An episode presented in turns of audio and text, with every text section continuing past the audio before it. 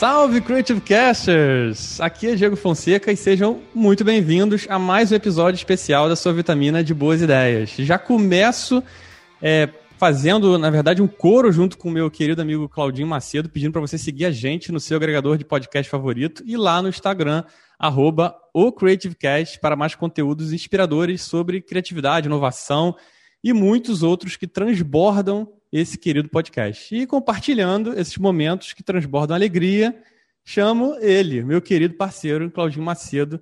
Fala, Claudinho, tudo bem contigo? Olá, Diego. Olá, amigas e amigos do Creative Cast. Gostei do Diego já fazendo a propaganda logo no início, né? Ativa o sininho. A gente aprende. Segue a gente aí onde você estiver, onde você estiver ouvindo a gente. É, mais uma semana, mais um episódio aqui do nosso querido Creative Cast.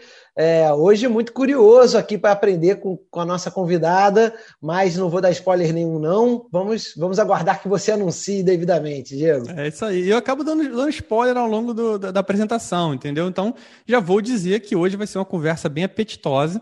É, que contará a trajetória de uma nutricionista que, além dos seus múltiplos conhecimentos formais, que vocês vão descobrir, também usa criatividade, embora ela, ela às vezes duvide disso, para ajudar você e os seus filhos a construir uma relação saudável com os alimentos. Ela já foi a minha dica de liquidificador, eu sou fã do trabalho dela e dela, óbvio, que está aqui hoje para contar como virou essa referência na alimentação desses pequenos e médios seres, porque estamos falando da gestação até a pré-adolescência. Mães dos pacotes de amor, Miguel e Isabela, Michele Bento, seja muito bem-vinda ao Creative Cash. Obrigada, Diego, adorei pacotes de amor. Tô apaixonada, vou chamar eles assim agora. Muito bom. É, Fiquei aí. honrada, até falei com o Diego quando eu fui chamada. Eu falei, como assim eu falar de criatividade? Nunca imaginei que alguém pudesse me chamar para falar disso. Mas vamos embora, vamos falar. É isso aí, eu te garanto que você vai, vai se. Vai se, na verdade, se conhecer mais criativa ao longo desse papo e, enfim. Não, tô ansiosa. Alá, doutor Renato Aragão, aguarde e confie. Então, maravilha falaremos sobre a trajetória dela até ela se tornar influência, né? mesmo que ela também não se considere uma, e como usa criatividade para melhorar e construir essa relação dos seus filhos com a comida e dos próprios, né? É, vamos falar do processo de criação, também do guia do bebê que come de tudo, o que mudou na pandemia na relação com os alimentos e muito mais. Então vamos logo rechear esse episódio com muita coisa boa. Então abre o bocão que lá vem a vinheta. Creative Cast a sua vitamina de boas ideias. Mia, seja bem-vinda mais uma vez. Estou é, muito feliz com a, com a sua participação aqui com, conosco. É, a gente que já se conhece desde o ensino médio, deve ter uns 20 anos é, ou mais. É, não vamos mencionar. É, não vamos mencionar a década nem a quantidade de anos exatos para a gente não se comprometer, deixa a galera tentar fazer a conta aí. É, e aí tem alguns detalhes que é engraçado nessas relações que a gente sempre traz gente, o Claudinho então traz gente de meio século aqui de convivência, coisas do tipo. é, tem algumas perguntas que a gente nunca faz para as pessoas, né? Então eu já vou começar fazendo essa primeira básica, que é como é que você chegou a esse universo da nutrição? O que, que te, te encantou para você falar? É isso. Uau, né? É difícil até de lembrar, porque eu já mudei de ramo na nutrição algumas vezes.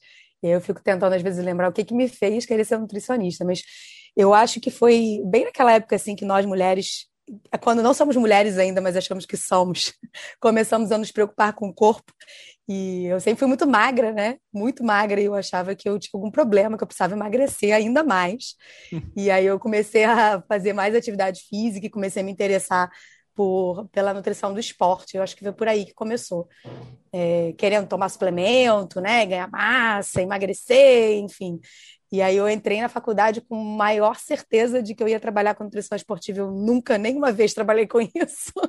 Mudei totalmente de, de ideia durante a faculdade. No alto dos nossos 18, né? Tipo assim, é aquela decisão que se toma com nem 20 anos de existência para durar a vida inteira, né? É, não, eu acho que eu acho que isso foi com tipo 16, nem com 18, mais nova ainda. Meu Deus. E aí eu nunca trabalhei com isso. De um modo, né? Você começou a, a na verdade, o que te encantou inicialmente foi essa nutrição esportiva e você começou a fazer essas transições. Foram mais de uma até você entrar nessa nutrição materno-infantil ou teve ou foi um ou foi uma, uma ponte aérea direta, sem conexões? Não, foi mais de uma. Foi mais, é, não, foi mais de uma. Eu, na verdade, trabalhei em alguns lugares que eu trabalhei porque necessitava, né? Então tive, tive algumas transições também por uma questão de necessidade. Agora, de gostar, eu comecei gostando muito de consultório, amava atender consultório, mas não, nunca imaginei que eu ia atender criança e eu tinha pavor de atender gestante.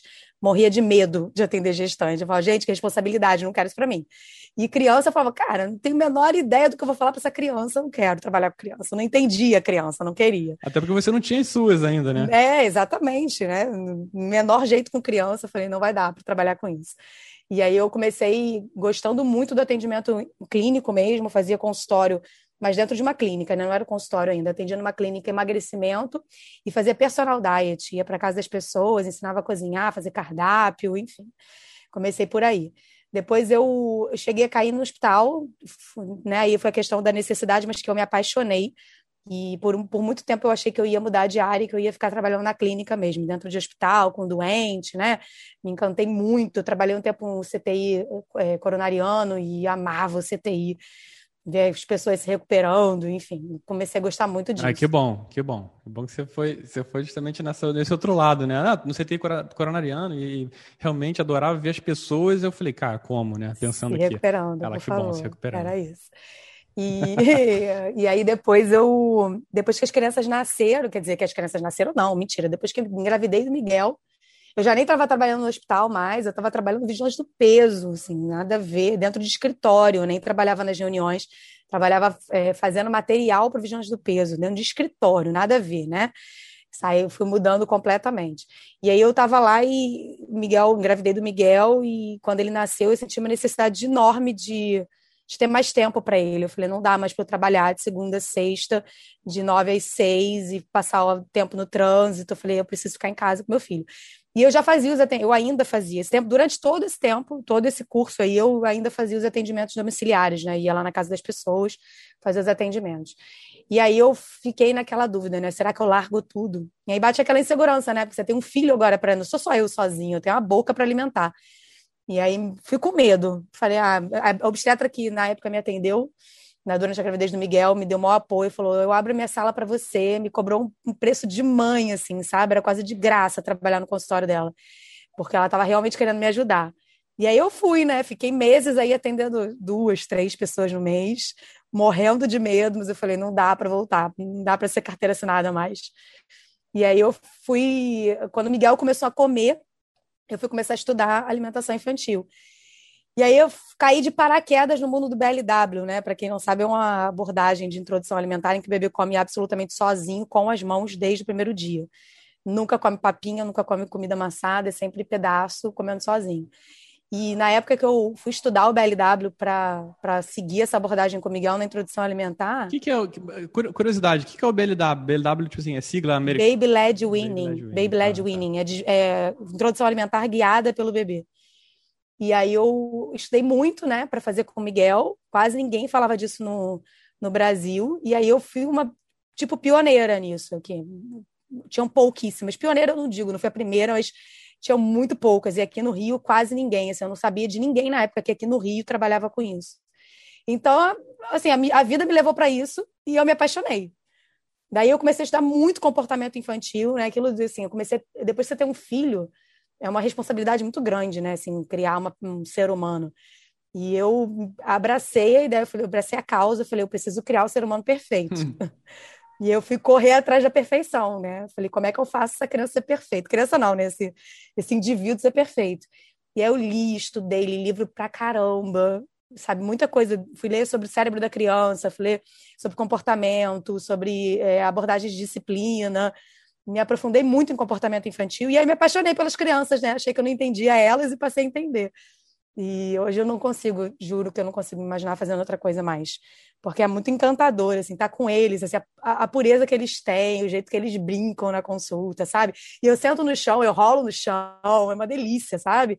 Não tem aquele clima de adulto, você, tipo, senta na sua frente, ai, não consegui fazer nada, sabe? Não tem isso, sabe? Não tem, é, é felicidade o tempo todo, é rindo com a criança. É muito gostoso. Mas, Mia, você falou que, na verdade, o Diego, na introdução dele, falou que, na verdade, não são só crianças. Vai, vai até que idade que você atende? Eu atendo, eu, então, eu, eu atendo gestantes também, porque tem outra, tem outra versão aí da, da história, tem outro lado da história. é, amamentar era uma vontade muito, muito, muito grande minha, muito grande. E eu, e eu, como a maioria das mulheres, achava que eu só precisava querer. E aí eu fui lá e dei com, com os burros na água, expressão bem da minha avó, porque não é nada só querer, assim, nada, nada. Você tem que estudar pra caramba e eu não sabia disso. E sendo nutricionista, eu achava que eu super sabia o que era amamentar, eu não sabia nada, nada. Então eu foi muito difícil pra gente. E aí eu também comecei a pensar a primeira a minha primeira a minha primeira paixão da introdução da, da nutrição materna infantil na verdade foi a amamentação né falei eu preciso ajudar outras mulheres a conseguir porque as, as pessoas não sabem que é, elas acham realmente que é só querer elas não sabem que tem que estudar e aí eu fui estudar amamentação virei consultora de amamentação e aí para eu atender a amamentação eu precisava pegar essas mulheres na gestação então eu comecei a atender gestantes também perdi aquele medo que eu tinha então, eu comecei trabalhando com gestante e amamentação para depois vir trabalhar com crianças, sabe? Então, agora eu atendo o público todo. Eu pego desde o, da que está tentando engravidar, para que ela engravide bem, né, super saudável. Pego os bebezinhos que estão amamentando. Pego os bebezinhos de introdução de alergia alimentar, que aí eu preciso cuidar da dieta da mãe, para essa mulher que está amamentando e que o bebê tem uma alergia alimentar pego a introdução alimentar e vou até crianças mais velhas. Eu, o meu maior público é até 6, 7 anos de idade, mas eu atendo até pré-adolescência até 10, 12 anos. Minha pergunta é porque eu imagino que essa fase aí de 12, 13, né? Não sei se, se um pouquinho mais chega a pegar, deve ser bem complicada, porque quando é criança, talvez é, é, é seja. Eles aceitem um pouco mais, estão descobrindo, né? Mas com 11, 12, já começam a ter suas vontades, né? E querem fazer até meio rebeldes, deve ser bem difícil. Né? É, eu, mas eu não pego muito esse público, não. Assim, eu, eu, evito até, na verdade, porque não é aquilo que, que eu estava falando sobre entender comportamento, né? Eu estudo comportamento infantil. O adolescente já tem um comportamento que é muito, muito específico, né? E aí eu eu precisava me aprofundar. É chato mesmo, pode falar é, que adolescente não, eu, é chato eu nem, mesmo. Eu nem, assim, deve ser, né? Eu era. eu era muito chata. Mas eu nem, nem é por causa disso, não. Porque acho que se a gente consegue entendê-los, eles deixam de ser chatos. Tem gente que vai achar que a criança é chata também, sabe? Eu já achei que criança era chata. É verdade. Depois eu comecei a entender, eu, eu descobri que eu que na verdade era chata e não entendia o mundo deles. Então, acho que é, se eu estudasse, se eu me aprofundasse no comportamento do adolescente, eu, eu ficaria mais segura de atender, mas ainda não estou nesse momento. Não, e tem uma questão também, de tipo, é, quanto mais novo, né, ou até dentro da barriga, como é o caso, você consegue entrar nesse universo, acho que mais fácil fica antes que, que sedimente qualquer tipo de conhecimento ou prática ou hábito é, que leve a uma, né, não vou dizer nem um mau comportamento, mau comportamento alimentar, mas aqueles vícios que são muito mais difíceis de você, de você gerir depois, né? É, então, acho que até o fato de você estar tá cuidando é, da criança, né, desde do, do, de dentro da barriga, desde a alimentação da mãe, que eu acho também que a gente vai chegar nesse ponto, até que ponto é, isso também cria um choque, né, de geracional ou de, de, de gosto, do fato de é, você vai ter que mudar a sua alimentação também, etc. Mas vamos chegar lá, eu acho que é importante. Eu queria é, falar com você assim, beleza, você conseguiu fazer essas transições, algumas coisas que você evitou vieram para cima de você e você conseguiu lidar, que era o papo, né, tanto da, das crianças quanto das gestantes. E aí, que, em que momento você achou que é, cara, tá na hora de eu, de eu, de eu expandir os meus, os, os meus não, não os meus conhecimentos, mas de expandir o meu público para conseguir usar outros canais, que eu estou falando aqui até dos digitais, para poder falar um pouco sobre isso. Uma vez que você descobriu essa oportunidade lá atrás, falando do, do BLW, é, e de que forma você que você fala até no nossa produção apurou num, num post seu que o, o próprio bebê come de tudo, você é, teve que superar alguns preconceitos, algumas questões, não sei se, tipo assim, provavelmente internas, não sei se tinha timidez aí dentro desse, desse pacote, ou julgamentos, coisas que passam pela cabeça e boicotam as pessoas.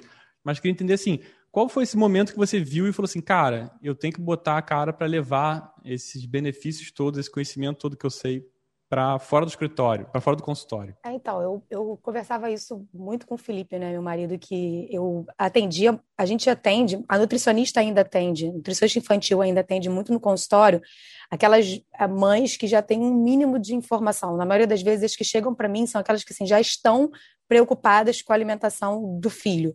Ou aquelas que chegam para mim porque já estão perdidas, porque tudo deu errado e elas aí já é um grito de socorro, sabe? E um vídeo de YouTube salvou, né? Exato, assim, então já está no grito de socorro, sabe?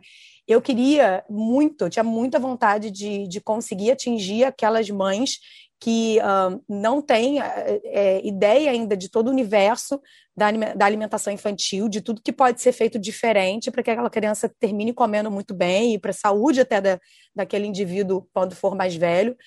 É, só que eu não sabia como chegar lá, porque essas mães não, não iam lá bater no meu consultório, sabe? Como é que eu chegava até elas? Eu, não estava atendendo exatamente quem eu queria. E quem chegava para mim estava dentro de uma bolha que já tinha um mínimo de conhecimento, sabe? As pessoas já chegavam para mim e falavam assim: ah, eu sei que não pode dar açúcar até os dois anos. E aquela que não sabe? Como é que eu chego nela? Porque eu quero chegar nela, sabe? É, ela, ela para mim era muito importante. Então eu já vinha com, esse, com essa coisa na cabeça há muito tempo. E daí eu comecei, uma época, a fazer uns workshops porque daí com o workshop eu conseguia é, colocar um valor individual mais baixo e isso acaba atingindo um público maior, sabe? A consulta de consultório, ela, enfim, ela, ela tem um limitador ali econômico, né, financeiro. Sim. E aí quando eu fazia o workshop eu conseguia um valor menor e eu também já atingia mais pessoas, mas ainda não era, eu não estava no lugar onde eu queria. É, essa questão da internet era um preconceito grande para mim até a pandemia, porque eu realmente não achava que eu podia fazer, que, que a gente, todos nós podíamos fazer um trabalho excelente é, sem estar ali em contato direto com a pessoa. Eu ainda acho que para o meu público ali a partir de três anos é, é, um pouquinho mais complicado, porque é, presencialmente tem, né, óbvio, outras, outras vantagens, mas eu consigo ali no início de vida, sabe? De, de seis meses até três anos de idade, eu consigo fazer muito bem na internet. Como veio essa necessidade, eu era, era isso eu não trabalhava, então eu tinha que ir lá fazer pela internet. Eu tive que melhorar a minha forma de fazer pela internet, chegar no ideal para fazer isso muito bem pela internet. Eu falei, pô, se eu estou fazendo muito bem a consulta pela internet, é, tá na hora de eu, de eu estudar como é que eu vou fazer, como é que eu vou fazer isso para atingir mais pessoas, né? Como é que eu chego em mais gente? E, e, eu já vinha com essa ideia do, do curso online um tempo na cabeça, mas ainda com preconceito, o preconceito comigo e o preconceito com a internet, né? Então tem isso que eu já expliquei da internet, mas tinha muito do é, não sei nem por onde começar onde que eu faço, como que eu faço, né? Eu, eu, tinha que pesquisar tudo isso, que plataforma que eu uso, e será que vai ficar bom? E eu vou ter que gravar, eu sou péssima gravando, eu sou ótima aqui, ó, tô aqui gravando, mas estou com vocês, falando ao vivo, tem alguém, né, interagindo, mas eu falando com a tela, nossa, é muito difícil para mim, muito difícil. Então, até que eu demorei muito, muitos anos para começar a gravar story no, no Instagram, né? Porque eu não conseguia ficar olhando para o celular e falando. Mas a gente vai melhorando.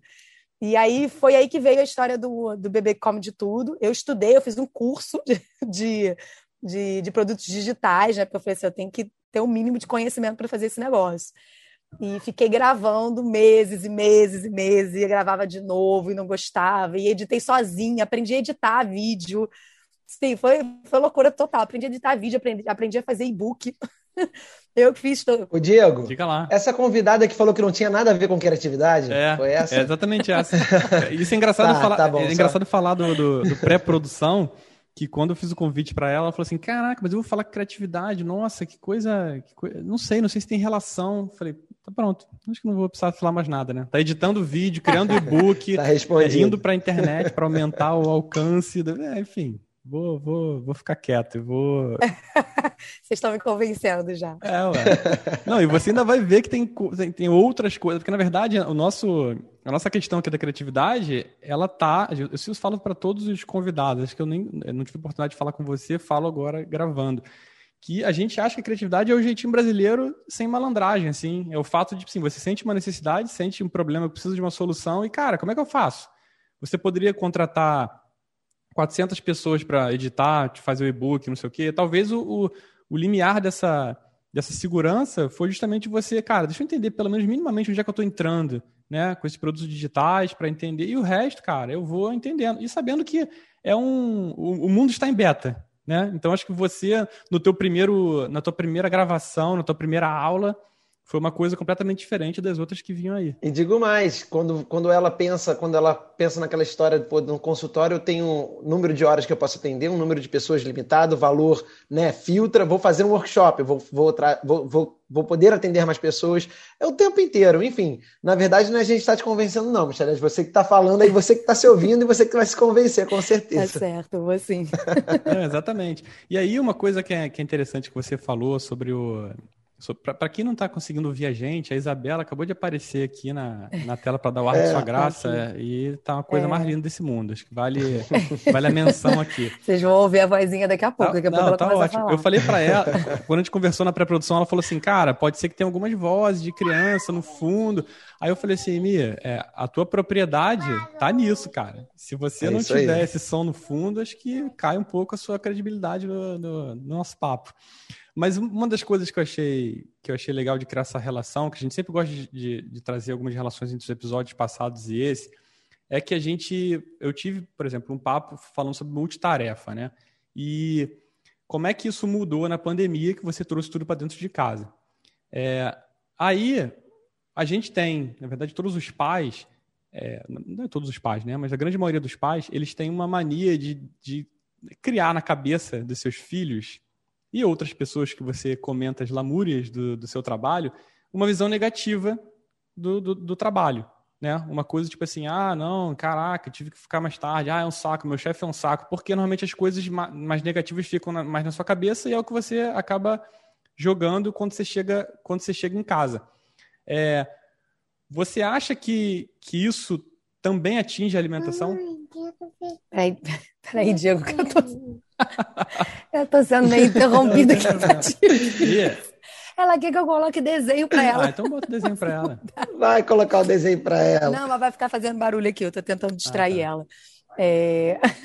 Não, então, assim, é... uma coisa que eu percebi muito lá no início de pandemia, lá nos primeiros meses, é, é que a, a, minha a procura por consulta lá nos primeiros, acho que uns três, eu não digo nos três primeiros meses de pandemia, porque demorou um pouco para as pessoas virem para online e se sentirem seguras de fazer a consulta. Ah, vou sim, vou para consulta com nutricionista, vou fazer online e tal. Então, eu fiquei um tempo ali, os dois primeiros meses, meio que sem trabalhar, porque as pessoas ainda estavam se acostumando com a nova realidade e eu também, né? Mas eu digo que a partir do terceiro, do segundo, do terceiro mês de pandemia, eu comecei a, a ver uma mudança ali na, na, no motivo que fazia as pessoas me procurarem.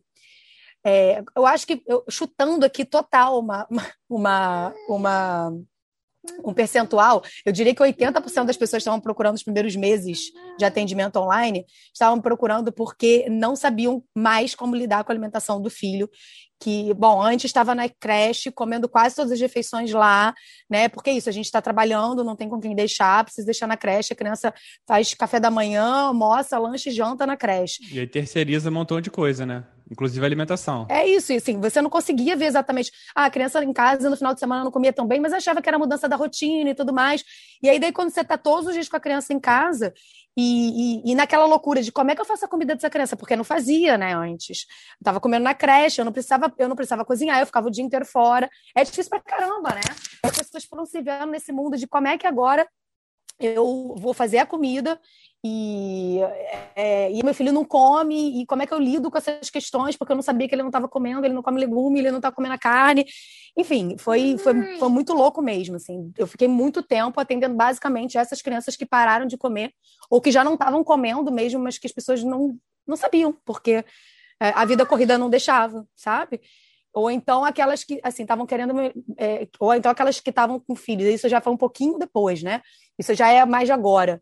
Isso eu tenho recebido bastante agora. Crianças um pouquinho mais velhas que ganharam muito peso durante o período de pandemia, porque a criança está em casa ansiosa, os pais estão em casa ansiosos, a gente quase não sai, a gente desconta na comida, a gente mudou totalmente a relação com o alimento nesse período, e as crianças ganhando peso, muito peso, muito peso na pandemia, sabe? Então eu, eu vi, eu, eu tenho visto bastante esse, essa interferência do que a gente está vivendo no, na, nas consultas, né, no, no, que eu tenho atendido. É, a ideia, a ideia até de, de perguntar para você era isso, que eu vi que você é, também tinha é, costuma falar que a introdução alimentar é meio que uma montanha russa, né? Tipo, é, você tem que entender que é uma aventura, tem horas que você tem a criança, né, dependendo da idade que ela está super afim de, de, de comer, experimentar, é, sentir a textura do alimento, cheiro, etc. E tem horas que aquilo não acontece. E aí você tem que desenvolver essa aptidão, que aí foi, teve que ser desenvolvida na marra, né, para fazer isso na, na, na, pandemia. E aí até é, uma das observações era essa, né? Do tipo assim, você acha que isso piorou ou não? E aí você já falou que foi um processo que piorou para todos os lados. Você acha que nas pessoas em geral também, não só nos filhos? Acho que assim, meio que acabou a tanto aquelas que já comiam bem e acabou a criatividade ou, ou saco mesmo para fazer outras coisas, quanto aquelas que nunca tiveram que se preocupar com isso, né? Ou pelo menos durante 90% da semana nunca se preocupou em trazer é, novas opções de comida e até, cara, não ficar aquele, aquela coisa que todo mundo fala do prato amarelo, né? É, que é tipo batata frita, é, é arroz, branco, é, frango, aquelas coisas muito muito o arroz piemontese, aquelas coisas monocromáticas e que a gente aprende desde pequeno. Deixa a paleta. É, e a gente aprende desde pequeno quanto mais colorido o seu prato, melhor. Então, você acha que isso também aconteceu com, com, com as pessoas em geral, não só com as crianças? Não, com certeza, não só com as crianças. Também tem, é isso, a gente vem para casa, as pessoas estão trabalhando e a gente acaba, é, eu mesma, fazendo muitas refeições fora de casa, né? A gente vai ao restaurante, a gente pede comida, enfim, especialmente essas pessoas, as pessoas que têm filho, é essas que eu tô falando, né? Que tem um filho que fica o dia inteiro na, na creche e tal, a pessoa acaba realmente não fazendo comida ela come na rua, a criança come na creche e ela no final de semana eles saem para comer alguma coisa. E essa realidade mudou total. É, eu, assim, falando de mim agora, né, também representando o público de mães. É, a gente, eu fiquei extremamente sobrecarregada, extremamente sobrecarregada, porque bem ou mal quando você vai para o consultório, você está ali, tipo, você apaga a, a, a, vida de mãe, assim, você né, apaga, desliga ela um pouquinho. Agora eu sou profissional e eu sento ali e eu rendo e eu presto atenção e eu, eu absorvo as histórias, sabe? Eu estou ali focada nisso. É, trabalhando em casa, eu tô aqui, vocês veem que eu tô, eu tô falando com vocês, eu tô andando pelo quarto inteiro tentando fugir da Isabela que me persegue. estamos acompanhando, estamos acompanhando. Ela me persegue para mamãe, eu quero ver desenho, mamãe, eu quero ver desenho, e eu tentando fugir assim para não atrapalhar. Assim, as, as, minhas consultas às vezes são nesse nível. E não é só isso de, de aparecer na tela, não, sabe? É, é do tipo, eu tenho que cozinhar, eu tenho que atender, cozinhar, entregar plano, limpar a casa, é, enfim, é, é, é, dar conta deles. E aí eu estou em casa com eles, mas não estou em casa com eles porque eu não consigo dar atenção. Sabe? Então, assim, é, é uma sobrecarga gigante. É muito mais trabalho do que. A gente está em casa, mas é muito mais trabalho do que sair de fato para trabalhar, sabe? E, e aí, assim, qual é o peso que eu acho que eu senti? É, eu tenho muito prazer em ir para a cozinha, eu gosto muito de cozinhar, eu tenho o maior prazer de comer bem e de, de servir bem meus filhos, né? De vê-los comendo variedade. E eu estou extremamente cansada de cozinhar né? Porque é, é, é isso, é, assim, é, é, todo mundo comendo em casa. Eu não comia várias vezes em casa, então eu fazia comida, mas sobrava mais. Agora a comida não sobra. Todo dia eu cozinho, cozinho todo dia tem louça para lavar, todo dia tem criança pendurada em mim enquanto eu estou cozinhando, sabe? Então eu sinto que até eu. E tem mesmo... conteúdo agora também, né, para gerar. Ainda tem isso. Então, assim, até eu, com todo o prazer que eu tenho de cozinhar e com toda a vontade que eu tenho de, de, de oferecer variedade, de comer variedade, tô cansada, sabe? Então, imagina, imagina para quem já não tinha esse hábito, sabe? Quem já não tinha essa criatividade na cozinha, que já não conseguia cozinhar, ou que não cozinhava, porque fazia todas as refeições fora de casa, sabe? É, é difícil, é bem complicado. Agora, nessa onda da, da, de comer fora de casa, e aí eu não tenho filhos, então eu não passo por essa experiência desafiadora de trabalhar, fazer tudo em casa e ainda ter a criança o tempo inteiro pedindo atenção, né? Que pais e mães passaram, principalmente as mães nesse período. Mas falando sobre alimentação, uma coisa que eu, que eu tive que eu tive essa percepção, pelo menos comigo aqui em casa, é, eu, eu, e minha querida esposa Juliana passamos, é que, de certa forma, a alimentação melhorou, porque também ao comer muito na rua, né, a gente, enfim, é, tem um preparo que é diferente, né, o tipo de alimento, qualidade, etc e tal. Eu, eu, eu tenho para mim, estava conversando também hoje com um amigo, que eu acho que eu nunca mais vou ter, vou tentar pelo menos evitar a rotina de comer tanto na rua quanto eu comia. Óbvio que a gente, quanto mais a vida volta ao normal, e tomara que ela volte o quanto antes, é, fica um pouco mais difícil. Mas um, ao máximo, ou levar uma comida de casa, etc., porque aqui mais ou menos uns 15 a 20 quilos foi o que eu o que eu economizei, o que eu perdi nessa, nessa pandemia só de estar comendo em casa. Eu, eu, eu, eu, escuto esse relato também às vezes, mas eu acho que talvez o meu, eu tenho um viés aí, eu escuto bem às vezes, bem de vez em quando, sabe? Mas acho que eu tenho um viés, porque eu tô, eu tô atendendo famílias, né? Então, acho que é, tem um agravante aí, né? Esse agravante todo que eu falei da criança em casa, e, enfim, é, deles pedirem muita atenção, da gente ter que se dividir. É, é, a, é a tal da multitarefa mesmo, né? É fazer mil coisas ao mesmo tempo e realmente não dar conta. É, mas, eu, mas eu escutei, sim, o relato de algumas pessoas que melhoraram, assim, que acham como você que melhoraram a alimentação por estarem mais é, em casa, né? Comendo uma comida caseira, com um tempero diferente. E, e quando a gente vai para especialmente para quem vai para o quilo, tem um monte de sempre tem um monte de tentações ali, né? Então, se a pessoa não tiver muita disciplina, Total. É, é complicado também. Total. Na verdade, quando você fala, você fala de, de, de jogar na comida, né? É, descontar na comida, isso tem uma relação quase que direta com o trabalho, independente se você está indo no, no à la carte, no, acho que quando você vai para buffet, né? Aí é parada, acho que, né? Você começa a falar assim, pô, cara, trabalhei tanto, sou tão cansado pô, não dá para ficar comendo né, brócolis com, com frango grelhado ou qualquer coisa desse tipo. Eu tenho que jogar uma batata frita, um arroz de piemontese, você meio que cria umas recompensas em cima disso.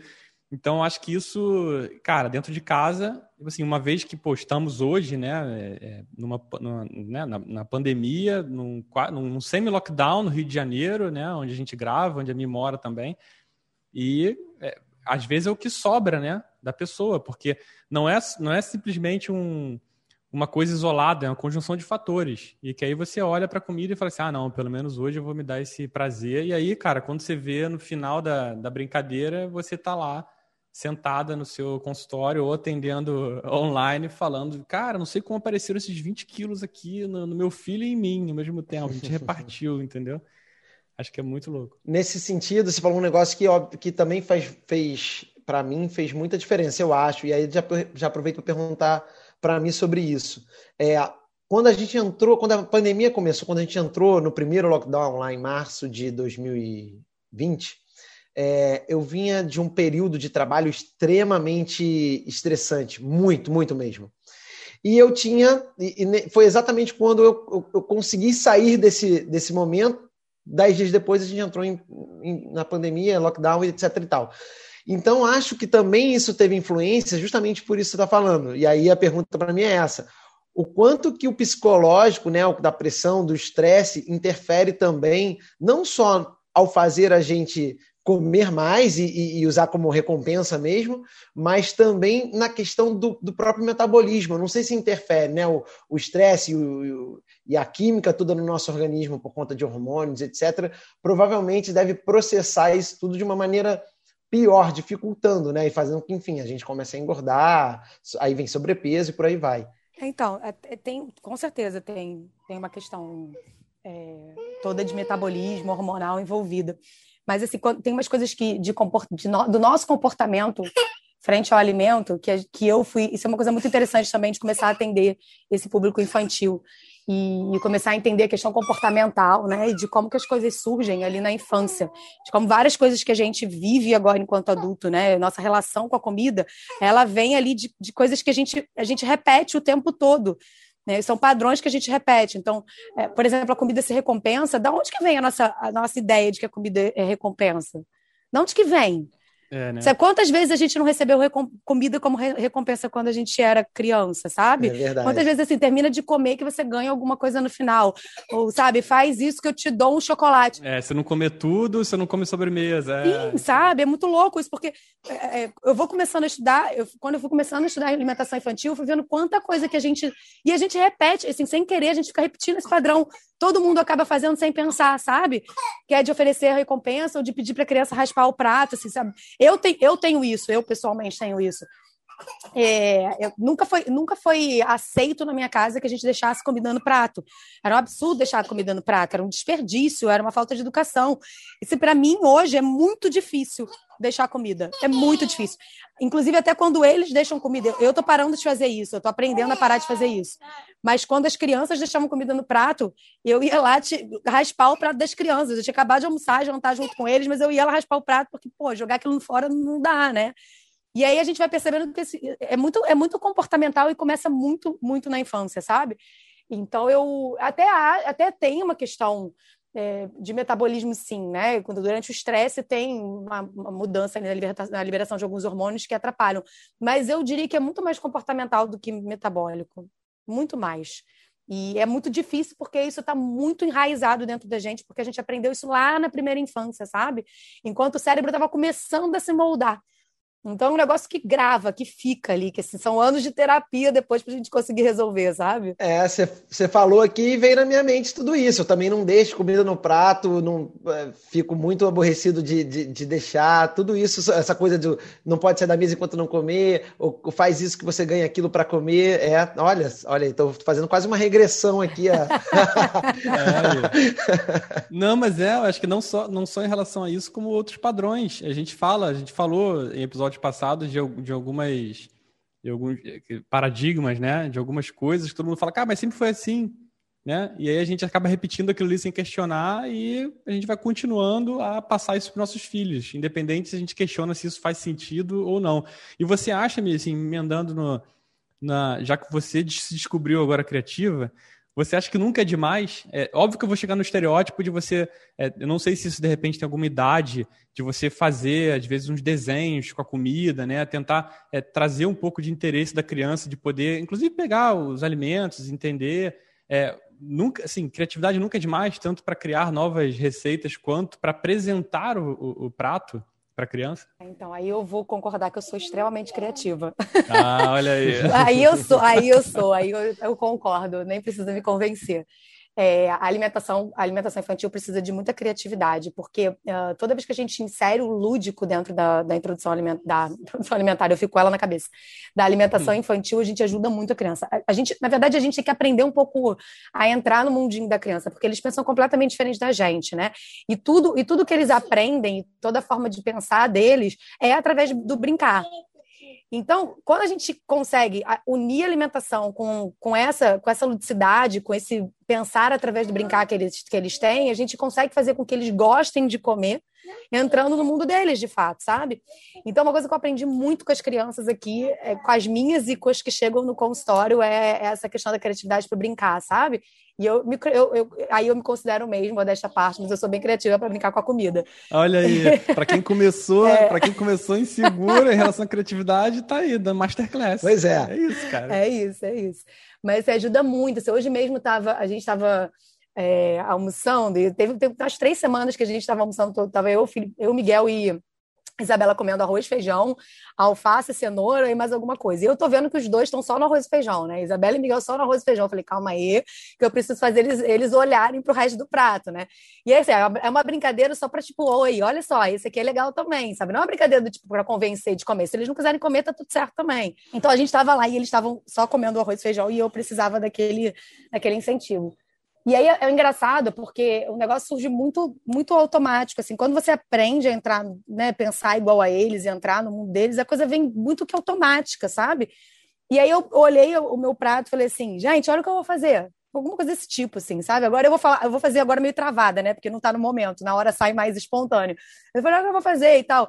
Vou fazer um bolo de arroz, um bolo pra gente comer um bolo pra gente cantar parabéns. E aí eu fiz uma colher de arroz e feijão, falei assim, cara, mas espera aí que esse, esse bolo tá precisando de esse bolo tá precisando de um enfeite aqui. Então eu vou fazer confetes de cenoura. Aí eu peguei a cenoura ralada e comecei a jogar do alto, assim, sabe? Em cima do, do, do arroz, do bolinho de arroz e feijão da colher. E falei, tá faltando a vela. Ah, já sei, a vela é o alface. Aí botei o alface no meio. Falei assim, agora a gente canta parabéns para eu comer. E aí eu comecei a cantar parabéns e, e botei na minha boca no final.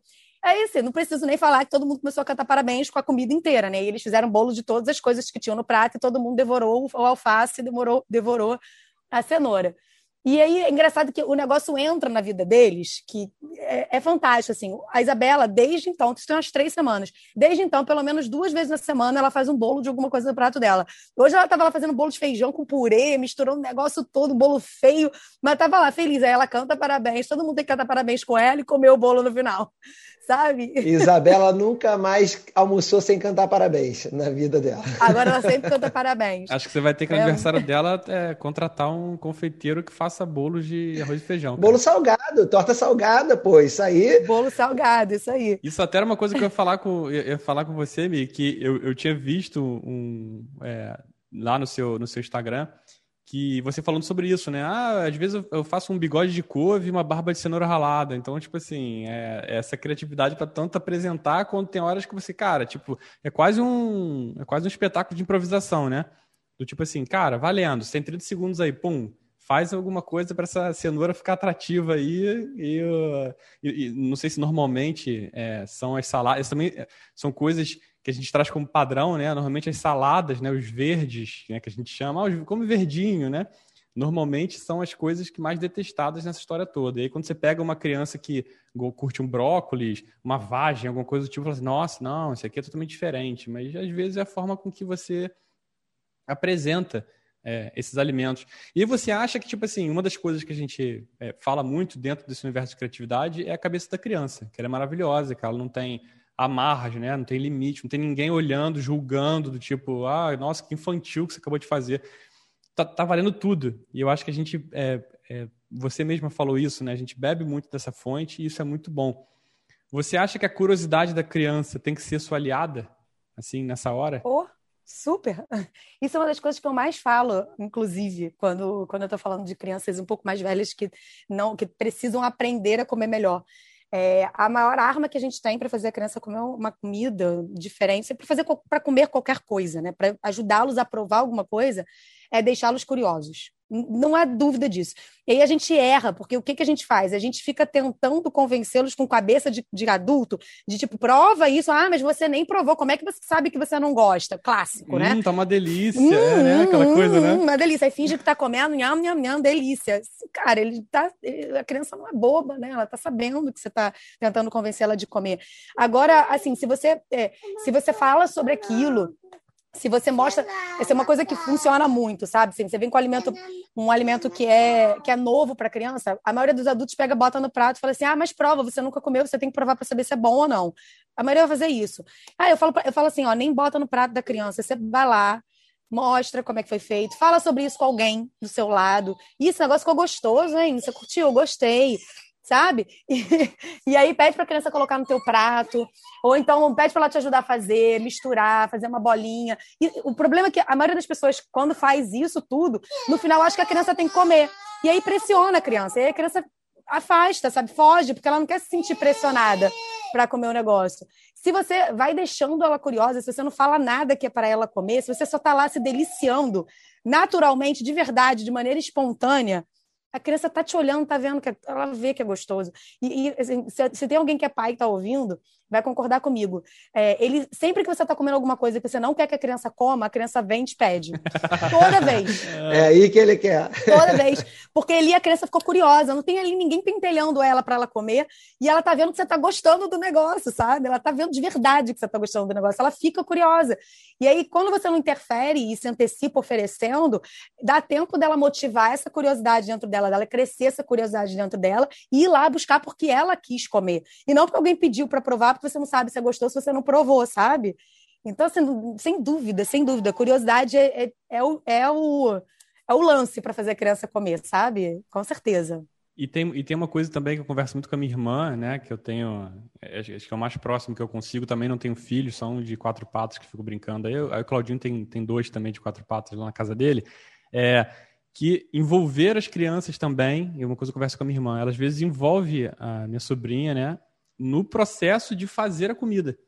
É, e aí isso também desperta um, um, sentimento de tipo, pô, que legal, eu fiz isso aqui, será que deve estar bom? Vou, vou provar. E essa curiosidade fica aflorada num ponto que você provavelmente gostaria de deixar, tipo, a criança entretida com alguma outra coisa, para você fazer isso e você usa isso como forma de entretenimento. Então, o preparo você vê também como uma, como uma arma para isso. Justamente, porque, na verdade, muito do que não deixa as crianças comerem determinados alimentos é o medo de uma novidade. É, é medo de colocar uma coisa desconhecida dentro da boca, sabe? A gente também tem isso, nós adultos também temos. É só pensar assim, como é que seria nosso comportamento se a gente fosse para um país asiático, por exemplo, que tem uma cultura alimentar completamente diferente da nossa. A gente teria medo de provar vários pratos que eles comem naturalmente, porque para eles aquilo é familiar para a gente não é familiar, sabe? Imagina comer o escorpião, por exemplo, sabe? É, é completamente fora do, do nosso. É, na nossa rotina, do que é familiar para gente. Então, para gente, para quem vive lá, é muito fácil comer um escorpião. Para a gente é muito difícil, sabe? Só que se, se você. É, é uma coisa você alguém pegar e tentar te dar alguma coisa, tentar colocar alguma coisa na boca que você não sabe nem como foi feito, você nem sentiu o cheiro, você nem olhou direito pro negócio, você não sabe que ingredientes levam, sabe? Agora, se você vê aquele prato sendo preparado, se você sabe tudo que colocaram ali dentro, enquanto você está preparando, você está sentindo o cheiro, sabe? Você está em contato com aquele alimento. Daí alguém vai e come primeiro para te mostrar como que come, para você ver a reação da pessoa comendo, sabe? Aí você já fica um pouco mais animado para comer aquilo ali. Muda, sabe? Quando você está vendo. Então, não é só a questão da curiosidade, a, questão da curiosidade, sem dúvida, porque aquilo, né? Eu fiz, eu quero ver como é que vai ficar. Mas eu, eu diria que nesse caso nem é a curiosidade o maior motivador. É porque, é, na verdade, a gente conseguiu apresentar para a criança aquele alimento. A criança consegue ver, é, entender melhor o que é aquilo que estão colocando para ela, sabe? Não é uma coisa completamente desconhecida e nova que ela vai botar na boca sem saber o que esperar, entendeu? Então, acho que é, é por aí, assim, com certeza cozinhar. Só não pode pressionar a criança no final para provar. Isso, isso é um problema, porque daí a gente a criança vai lá, tá, tá tentando se motivar para comer, tentando, né? Tá na tentativa, eles tentam mesmo. Só que às vezes é difícil, né? Eu, eu, ia, eu ia querer comer o escorpião, mas eu ia achar muito difícil comer, muito difícil. Então, assim, querer comer ou estar com fome não basta para comer, sabe? Você precisa criar aquela coragem ali dentro de botar aquele negócio é, novo, todo novo dentro da boca. E aí, às vezes, quando eles estão criando essa coragem, a gente vai lá e come, só um pedacinho, prova, experimenta. E aí a criança fica com medo. Pressiona, né? É isso. E na tua experiência aí atendendo mães e crianças, é, tem, tem sempre como dar um jeito, assim, porque é, eu lembro quando eu era criança, é, minha mãe comia muito bem verduras, legumes e tal. Meu pai não, nunca foi de, de se alimentar muito bem.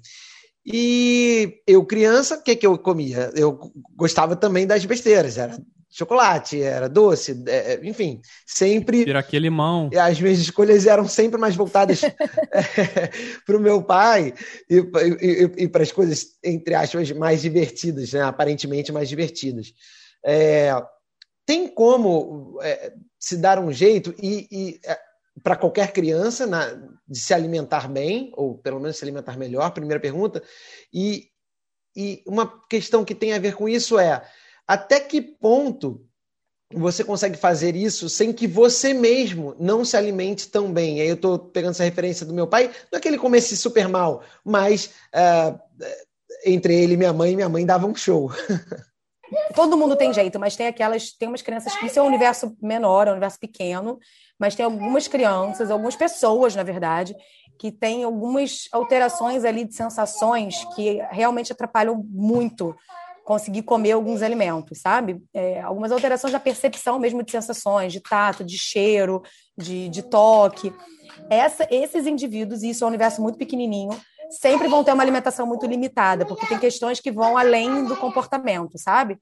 É, tem, é, até essas crianças têm jeito, mas a gente precisa de muito mais trabalho e a alimentação sempre vai ser um pouquinho mais limitada. Mas tirando esse universo, com certeza todo mundo tem jeito. É, mas aí você me perguntou se, se dá para fazer a criança comer bem se você mesmo não come. E eu diria para você que até dá, mas que é difícil. Porque, é, a, lembra que eu falei, a gente está falando agora sobre a questão da comida diferente, de precisar de familiarização e tudo mais. Como é que você faz a criança é, acreditar que determinado alimento é familiar é, é, bom, é agradável e como é que você estimula a criança a ficar curiosa, curiosa para experimentar aquela novidade se ninguém no entorno está colocando no prato, está comendo, está mostrando como é, sabe? Como que, como é que a criança aprende que aquilo é familiar? Da onde vem essa familiarização? Entendeu? Então, assim, dá. Tipo, não seria cobaia, né? Só eu que vou entrar nessa. Exatamente, exatamente. E tem, tem, uma, tem uma outra dificuldade também. Como é que você coloca determinado alimento apenas para a criança comer? Você, a gente estava falando de toda a dificuldade de cozinhar, né? Quando você tem filho, de fazer a comida, de deixar tudo pronto. E daí você coloca a cenoura dez vezes e a criança não come. Só a criança come cenoura. Você vai continuar fazendo cenoura até quando? É verdade. Nem é prático, né? Não, é, não há barba de cenoura que salve, né? Não há, não há. Não há, sabe? Então, é, funciona muito melhor quando a criança entende que aquilo é o natural do ambiente, sabe? Se aquilo é natural de verdade, se o adulto come aquilo espontaneamente, gostando, demonstrando prazer, se aquilo faz parte da rotina, aquilo é muito familiar para a criança, sabe? Então, você vai pegar uma criança lá da Ásia que vai achar super familiar comer escorpião. Para criança, aquilo é uma familiar, aquilo faz parte da rotina, a família dela come, sabe? Às vezes você não precisa nem ir tão longe. Se você vai no interior é, do Rio, de São Paulo, você tem, às vezes, algumas ofertas de fruta, né? Que a gente nunca ouviu falar. Então, eu é, tive, pô, o prazer do avô da minha prima ter, ter, ter tido um sítio quando eu era pequeno. Então, eu pude provar, tipo, jambo, saputi, coisas que, sinceramente, eu nunca mais provei é, desde que eu parei de frequentar lá. Então, assim, a gente, até indo um pouco mais, mais próximo, a gente começa a ter ofertas que são é, quase que exclusivas é, de, certos, de certas regiões. Aí, falando de Brasil, então, acho que é o que você ia, é que você ia falar, né? É, eu, eu ia falar, eu ia falar na verdade que a, a, aqui no Brasil a gente tem um hábito super forte de dar feijão e é, a maioria das crianças ama feijão. Mas você vai para qualquer outro lugar do, do, do, mundo e provavelmente as crianças vão ter dificuldade de comer feijão. Feijão nem tem uma característica assim, que, que agrada a, a maior parte das crianças, só que a gente coloca tanto, é tão repetido que eles acabam comendo, sabe? Eu fui uma vez, eu, eu, eu fui uma vez para uma viagem na Alemanha e eu entrei num, num, tava com o Miguel e aí a gente entrou num, num parque, né, num parquinho lá, que tava tinha uma excursãozinha de vários alemãozinhos e é, eles estavam todos pequenininhos comendo pepino cru. Todos, todos. Você olhava todas as crianças e todos eles tinham pepino, tinham pepino cru na lancheira. Olha que loucura, assim, sabe? Quem dá pepino para criança aqui no Brasil? Eu, eu, eu nunca vejo, eu nunca vejo dar. É verdade. Sabe? Meus filhos comem, mas assim, eu, quando eu atendo no consultório, difícil a pessoa falar assim, ah, é, eu posso dar pepino. Sabe? A pessoa nem lembra que pepino existe para dar para criança.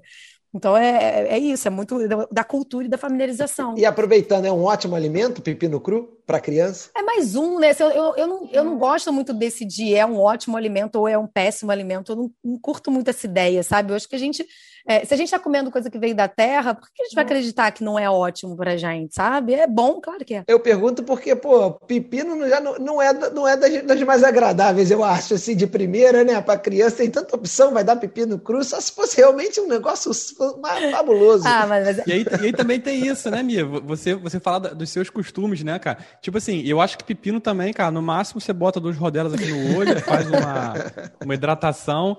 E, e, é uma coisa que é, que é, difícil, né? Você começa a botar os seus, assim, os seus, os seus gostos, né? Começam a imperar em cima do gosto da, da criança. Esse é o perigo de você não, não, não passar esses padrões, né? Para adiante. É isso aí, é isso. De acreditar que você, ai, tem tão esquisito dar pepino para criança, porque tem outras coisas melhores para dar pepino para criança. Mas assim, eu tenho dois filhos que amam pepino. Então, sim, é, a gente tem que deixar eles decidirem, sabe? Eu nem gostava tanto assim, mas eles gostam tanto. Eu falei, eu vou comprar e né, comecei a comer também. E agora até tô gostando um pouco mais de pepino, mas eles amam, os dois amam, né? E olha que louco. A gente... E ele faz até o inverso, pois né? É. Faz até o inverso. Você acaba sendo conquistada é... porque, cara, vai ter que ter pepino na tua casa. Fato. Não tem como brincar. Vai ter que ter, porque eles amam. Os dois adoram. Como é que eu não vou comprar pepino? Eu aprendo a gostar também, né? Ah, é muito bom. E você faz, inclusive, uma. Eu, eu vi você fazer uma analogia. Eu adoro analogias, né, cara? Acho que isso é uma ótima forma de você não só exercitar é, é, a criatividade, como você se colocar num outro lugar para explorar quais possibilidades aquele outro cenário traz para o, para o cenário em que você se encontra, né? E aí, para explicar um pouco isso, eu vi uma vez você fazendo uma, uma comparação entre introdução alimentar e, e, e um videogame, e um jogo de videogame. Do tipo assim, cara, é uma sucessão de fatores. Eu queria que você falasse um pouco para não spoilerizar todo o seu discurso, que eu, que eu achei isso muito legal. Eu adoro a minha analogia do videogame. Coisas que eu aprendo com o filho. Porque o videogame, o videogame faz parte da minha vida, né? Eu tenho um menino de seis, quase sete anos. Faz parte da minha vida. E foi ele que me fez criar a analogia do videogame. Eu uso ela bastante.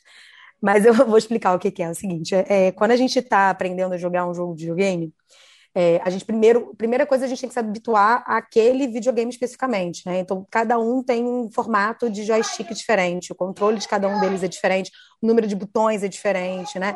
Então a gente primeiro tem que se acostumar a segurar, a gente não sabe nem segurar direito o controle, né? A gente precisa saber exatamente onde é que a gente coloca a nossa mão para conseguir apertar todos os botões. É, essa sou eu tentando jogar videogame com meu filho de 7 anos que pega o videogame rapidinho e sabe fazer tudo. Né? Eu, não sei nem segurar o negócio, onde é que eu boto meu dedo, aperto o botão errado, toda errada, né? É, e além de, de, você ter que aprender a segurar o, o controle, é, quando você, você joga um jogo, você aprende quais são os comandos daquele jogo. Então, você tem o botão X que, and, que pula, o botão Y que faz ele abaixar, enfim, você tem todos os comandos. Quando você troca o jogo, você tem que aprender de novo todos os comandos, porque cada jogo tem um comando diferente. E comer é exatamente isso. É, o bebê não sabe nem é, botar, tem trazer a comida para a boca.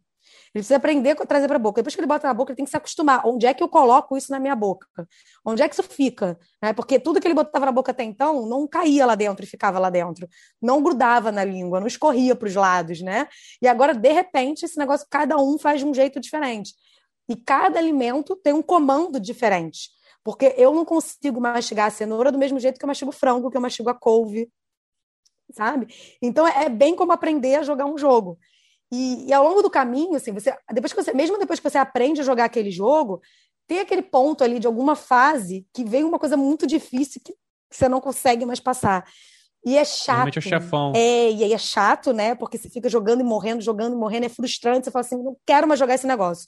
E você precisa de um tempo sem jogar aquele jogo. Você vai jogar outros, enquanto você limpa ali a mente. Aí depois que você limpou a sua mente, fiquei um tempo sem jogar, eu vou, volto e passo daquela fase tranquilamente. Por isso que eles fazem pausas na aceitação da alimentação também.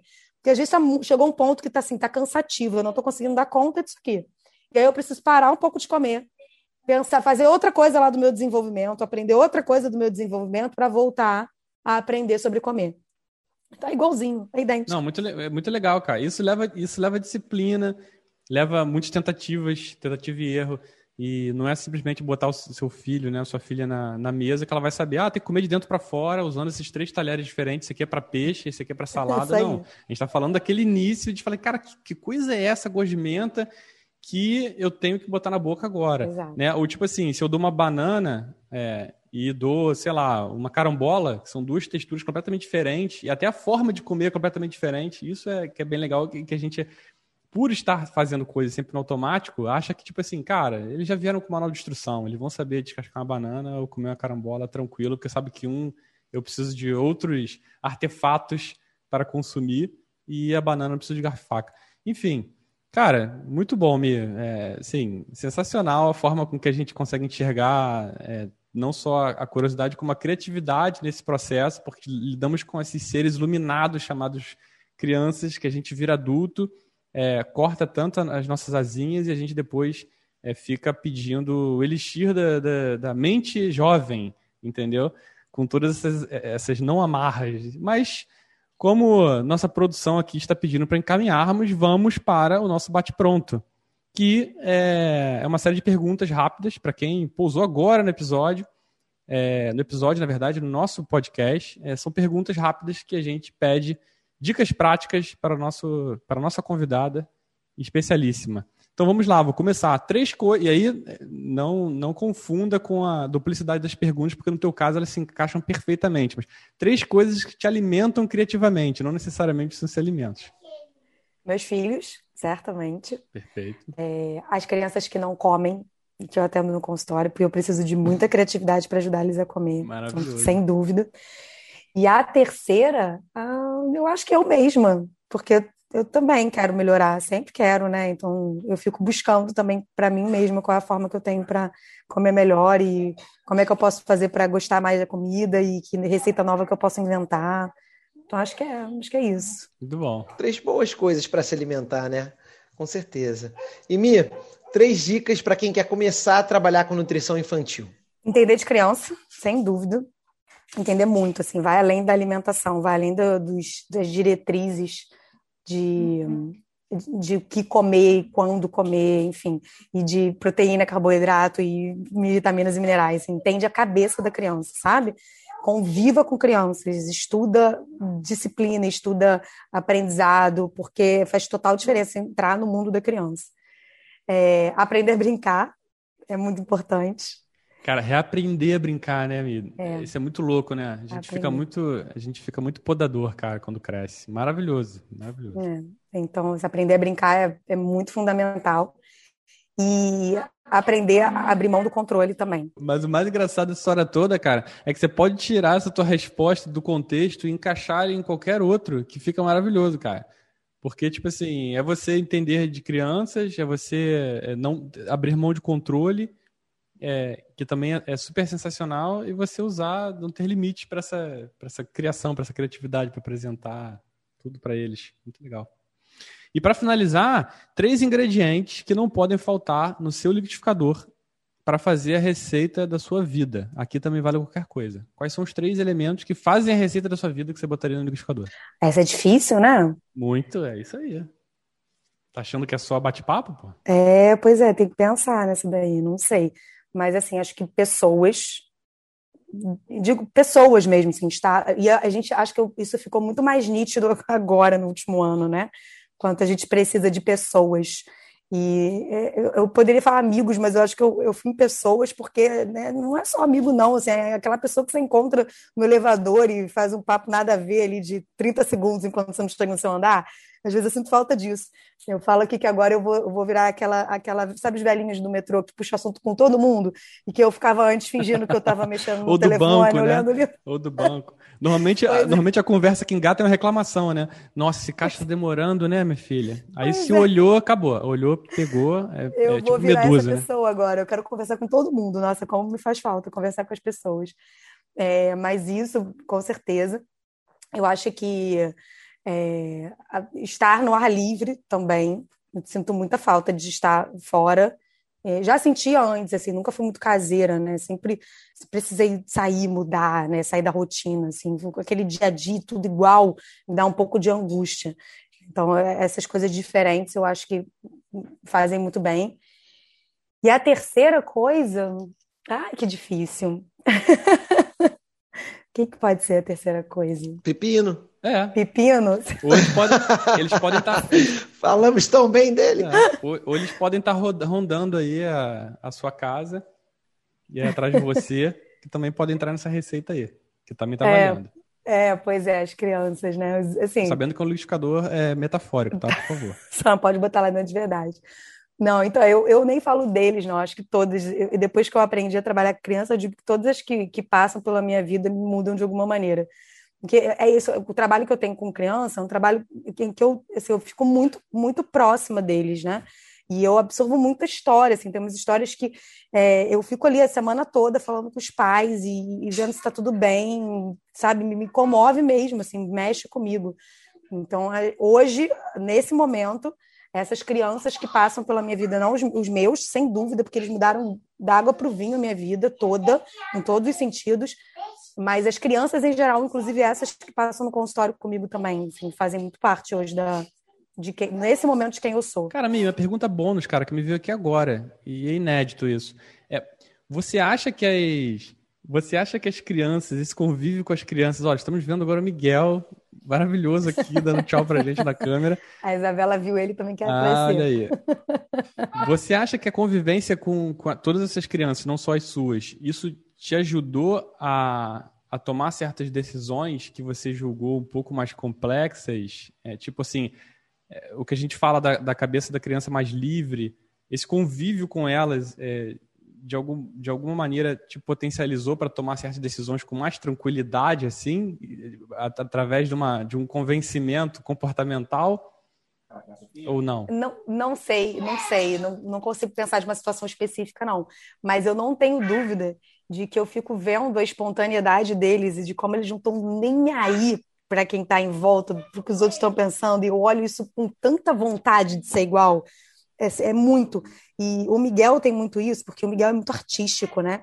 Então ele, ele para em qualquer lugar e ele começa a interpretar, e ele vira um personagem, ele faz, sabe? Faz missonoplastias.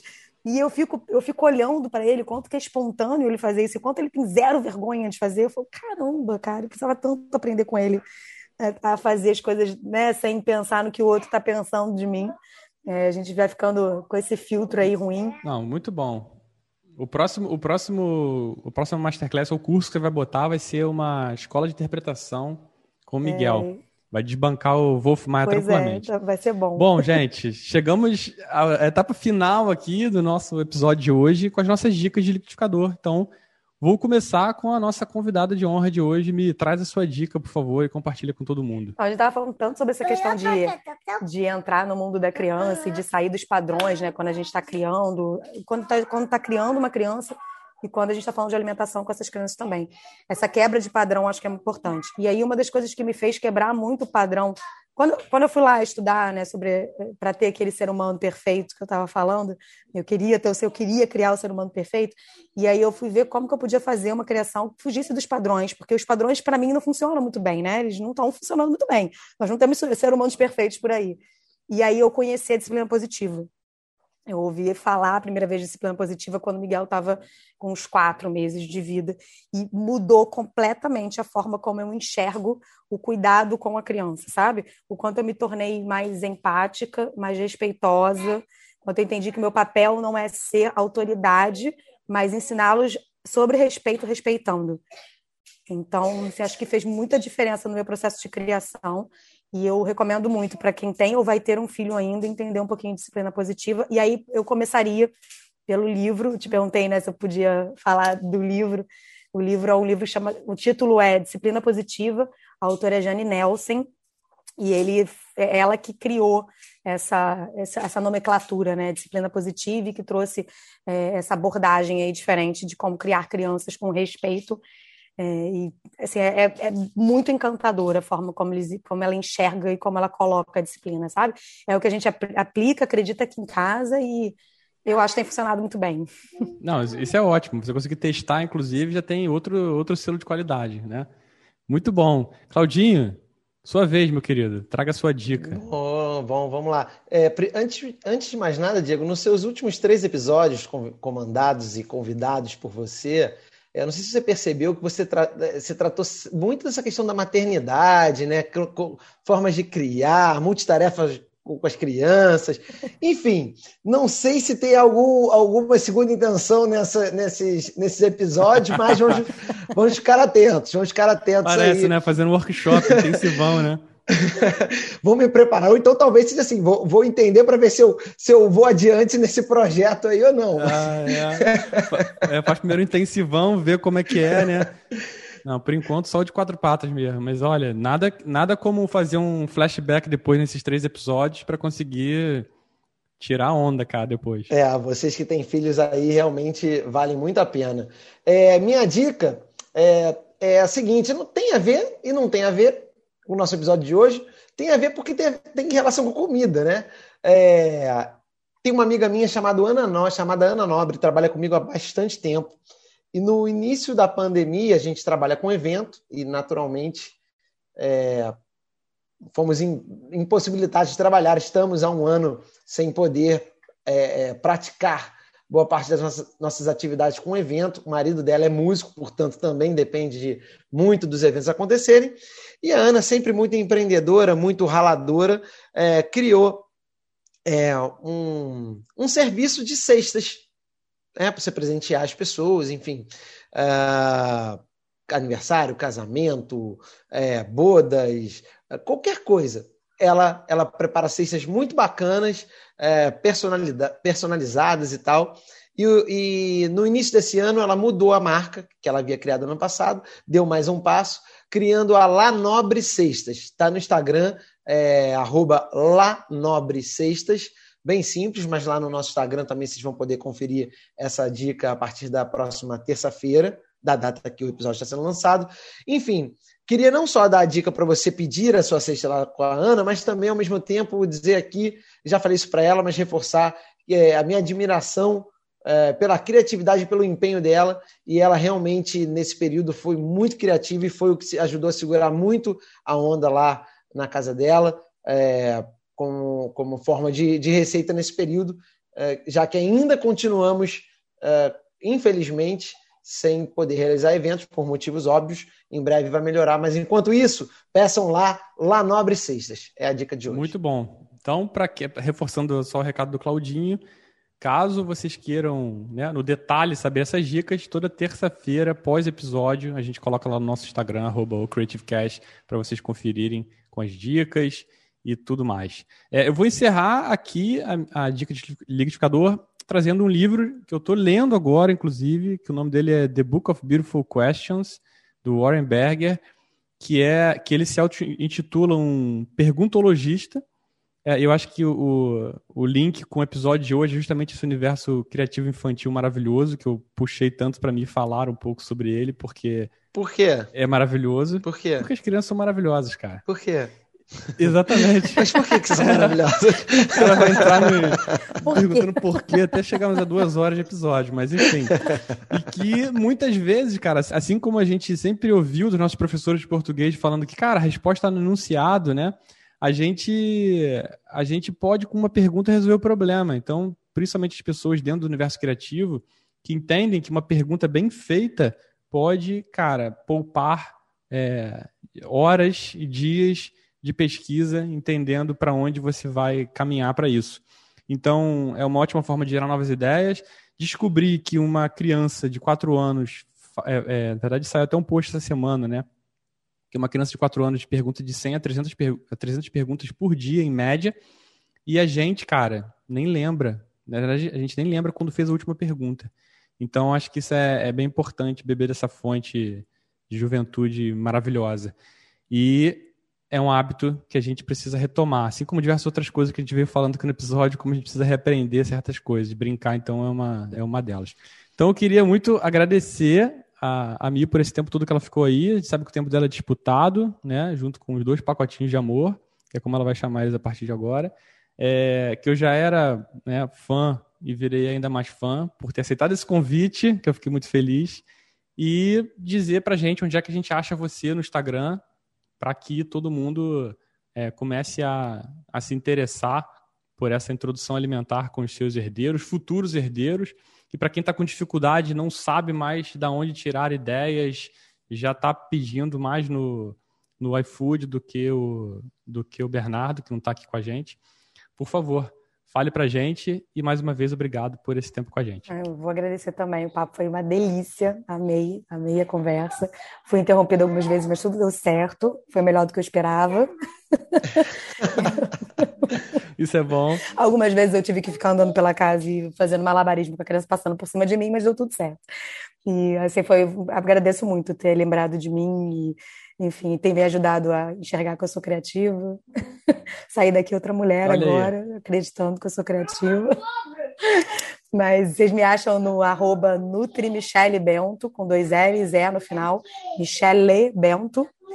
E uh, me sigam, eu adoro. Eu tô ali para gerar conteúdo mesmo, tô ali para fazer vocês pensarem diferente é, quando eu consigo.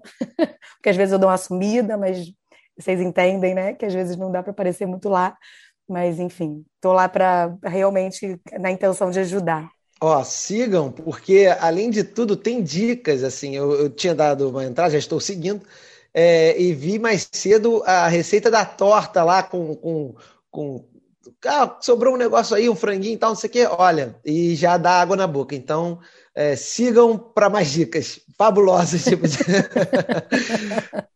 Não, é tipo, não são tipo aquelas dicas que você faz, né, Claudinho? Que faz um, um ovo frito e fala assim: ah, me sigam para mais dicas de, de gastronomia. É só arrasta para cima. E aí o cara não tem nem 100 seguidores para isso. É, não, mas lá tem dica de verdade, pô, pelo amor de Deus. A minha dica, a minha dica não me siga, porque eu não tenho dica nenhuma, mas, mas da minha pode seguir que é gol certo. lá tem dica de verdade. Gente, obrigado por você que ficou até aqui. Adoramos o papo, espero que vocês tenham gostado também.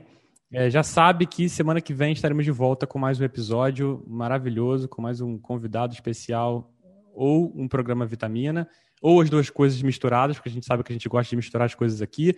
E é isso, pode seguir a gente lá no CreativeCast para mais conteúdos que, como eu gosto de falar, transbordam esse episódio. Então é isso, valeu, muito obrigado pela companhia e até semana que vem.